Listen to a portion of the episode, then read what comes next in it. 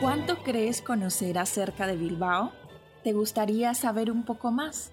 Acompáñame a descubrir hasta lo más recóndito de esta preciosa ciudad. Estás escuchando Crónica de Bilbao. Bienvenidos una vez más a un nuevo episodio de Crónica de Bilbao. El día de hoy hablaremos acerca del Palacio de la Diputación Foral de Vizcaya. El Palacio de la Diputación Foral de Vizcaya, también conocido simplemente como Palacio Foral, ubicado en el número 25 de la Gran Vía de la Villa de Bilbao, es un edificio exento de planta rectangular, de aspecto sólido y majestuoso, diseñado por el arquitecto Luis Aladrén Mendívil. Es considerado una de las obras cumbres del eclecticismo alfonsino en Vizcaya. Se trata de un edificio proyectado a finales del siglo XIX en el estilo ecléctico, que se hace patente por la utilización de elementos de diversos estilos históricos y en el que sobresale además una gran preocupación por la composición de las fachadas, así como por el aspecto ornamental. Consta de sótano, entre planta, dos alturas, ático y sobreático.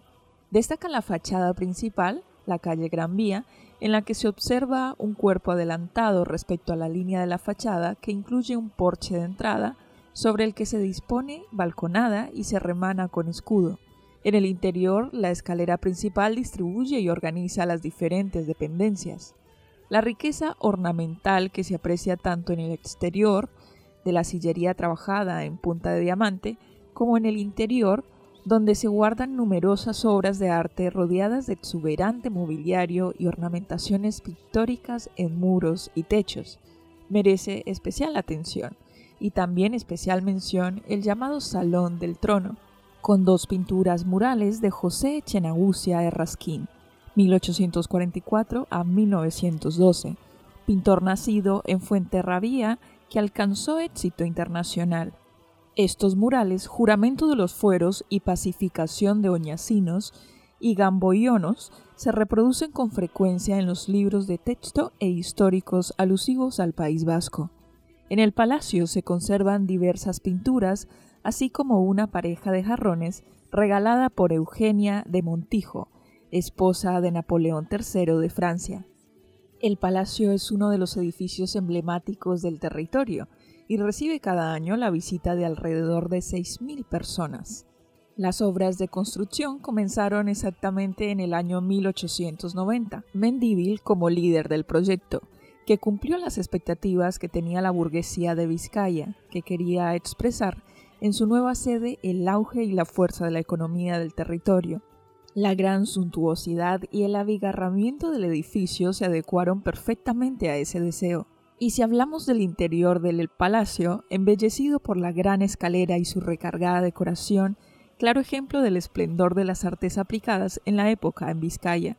Así no faltan también mármoles, maderas, estucos, espejos, escayolas, jarrones, cerámicas, vidrieras y cuadros de importantes pintores de finales del siglo XIX. Ejemplo de ello son las pinturas del techo realizadas por José Echenabucia, Anselmo Guinea y Álvaro Alcalá Galeano, los tres paneles cerámicos de Daniel Zuluaga y la vidriera de la escalera principal realizada por Antonio Riga, con el boceto de Anselmo Guinea. La gran suntuosidad decorativa responde a la necesidad que sentía la burguesía de la época de expresar su pujanza económica diseñado por el arquitecto Luis Aladrén e inaugurado en 1900, está considerado el mejor ejemplo del eclecticismo dentro del arte contemporáneo vasco y puede visitarse previa reserva. Hasta aquí hemos llegado al final de este episodio, en el cual hemos conocido un poco más acerca del Palacio de la Diputación Foral de Vizcaya. No te pierdas un próximo episodio de Crónica de Bilbao.